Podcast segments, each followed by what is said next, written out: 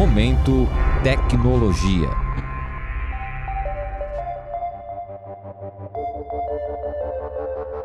Como é possível valorizar o fruto do trabalho de produtores rurais em sua região? Eu sou Cinderela Caldeira e no Momento Tecnologia de hoje vamos falar sobre um projeto desenvolvido pela USP em conjunto com a cidade de Piracicaba, que tem justamente esse objetivo. João da Lara e Ana Paula Medeiros contam os detalhes. Exatamente, Cinderela. A Exalc, Escola Superior de Agricultura Luiz de Queiroz, desenvolveu em parceria com a Secretaria Municipal de Agricultura e Abastecimento de Piracicaba, a SEMA, o chamado Selo Produto de Piracicaba. A iniciativa foi pensada a partir do desafio USP Cidades Sustentáveis e pretende reconhecer a importância do agricultor familiar. Meu nome é Ana Paula Medeiros. Eu sou o João da Lara e este é o Momento Tecnologia.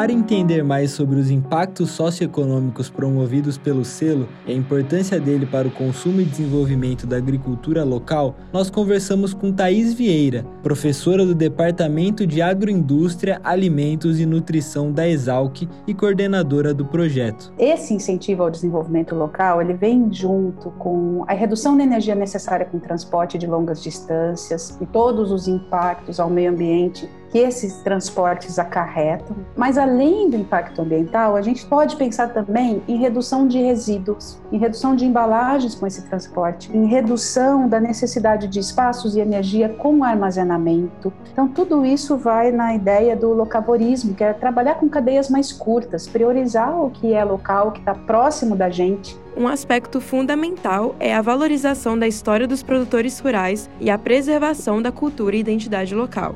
Thaís comenta que tudo isso está inserido em uma das fases da proposta. Expandir esse selo também para os produtos tradicionais e para os produtos artesanais. Então, toda a parte da consciência nas escolhas alimentares é muito importante. E a gente tem algo que é mais tangível, talvez para o consumidor final, que é relacionado à qualidade dos produtos locais, quanto ao frescor, a segurança, a confiabilidade. A proposta contou com um levantamento de informações e uma série de entrevistas com os produtores. A primeira etapa, junto com todos os bolsistas, foi levantar as informações nacionais e internacionais a respeito de outras iniciativas parecidas, levantamento de legislação, de marcos legais, de iniciativas de outros municípios. Em parceria com a SEMA, foram levantadas as informações sobre os agricultores de Piracicaba, os rurais e os urbanos. E juntando tudo isso, a gente partiu para a parte de pesquisa de campo, que foi o mais interessante do projeto. Tivemos um questionário semi-estruturado,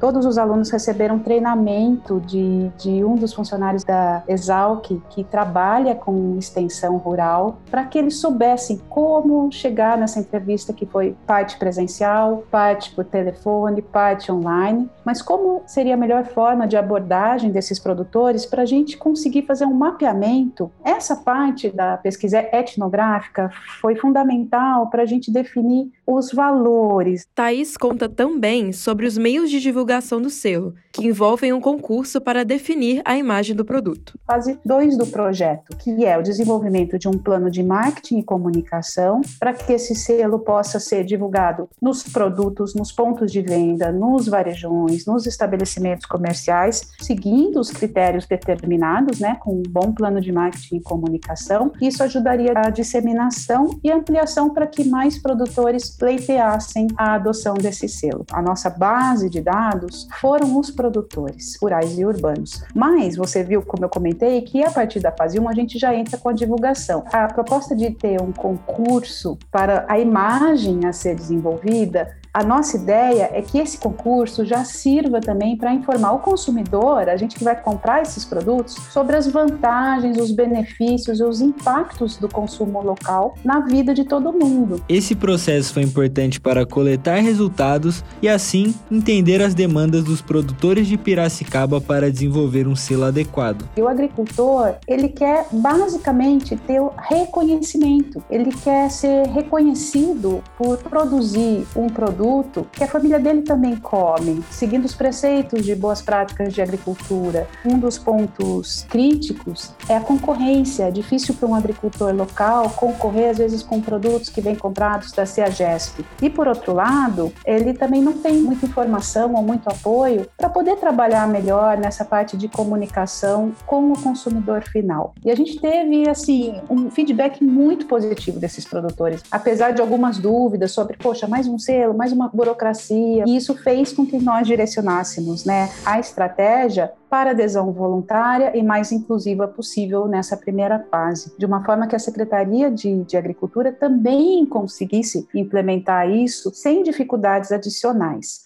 A coordenadora do projeto ainda comenta sobre a terceira fase da implementação do selo, que prevê a ampliação da proposta para outros tipos de produtos. Uma fase 3, depois da ampliação e disseminação, a nossa ideia, que também é resultado da, das pesquisas e dos levantamentos realizados, é termos subcategorias de selo para determinados nichos. Ampliar esse selo também para produtos processados, ou seja, aqueles produtores que compram produtos agrícolas de produtores de Piracicaba com um selo e que trabalham com processos tradicionais, valorizando a cultura local, saberes regionais, é, e também aqueles que atendem alguma outra categoria.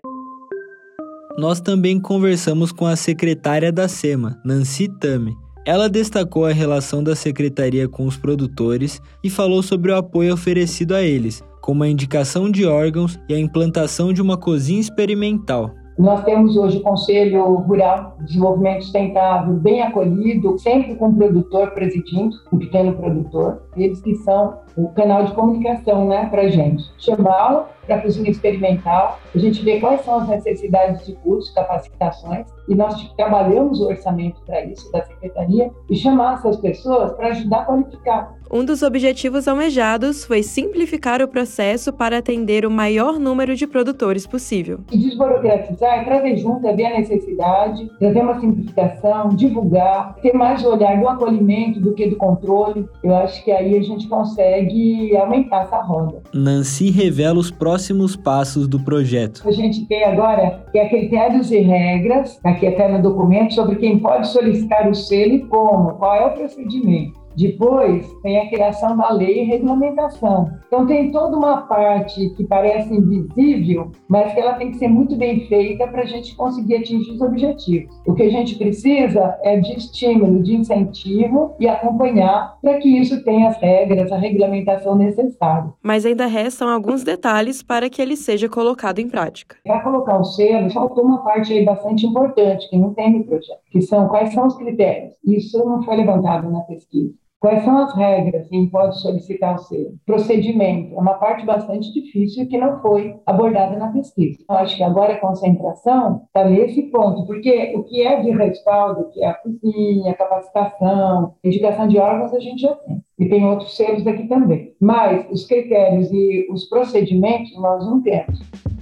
Para terminar, a secretária ressalta as motivações por trás da criação do selo. É nesse alimento que a gente trabalha, mas a gente tem que ter um foco. O foco é alimento ao pequeno produtor e a população como um todo para ter qualidade de vida, para ter qualidade de segurança alimentar, nutricional, que é possível sim. A gente avançar muito e se todo mundo ajudar um pouquinho, a gente chega mais rápido. Nesse episódio, conversamos com Thaís Vieira, professora do Departamento de Agroindústria, Alimentos e Nutrição da Exalc. E também falamos com Nancy Tame, da Secretaria Municipal de Agricultura e Abastecimento de Piracicaba. Elas falaram sobre o selo de identificação para produtos locais do município, projeto que visa valorizar o produtor familiar. Meu nome é Ana Paula Medeiros. E eu sou João Dalara. Este é o Momento Tecnologia, um podcast que pretende mostrar as pesquisas desenvolvidas na universidade da bancada ao mercado. A edição de som é de Guilherme Fiorentini. Composição musical é do André Leite. Com edição geral, minha, Cinderela Caldeira. O Momento Tecnologia é uma produção do Jornal da USP e você pode nos encontrar nos principais agregadores de podcast e no site do Jornal da USP.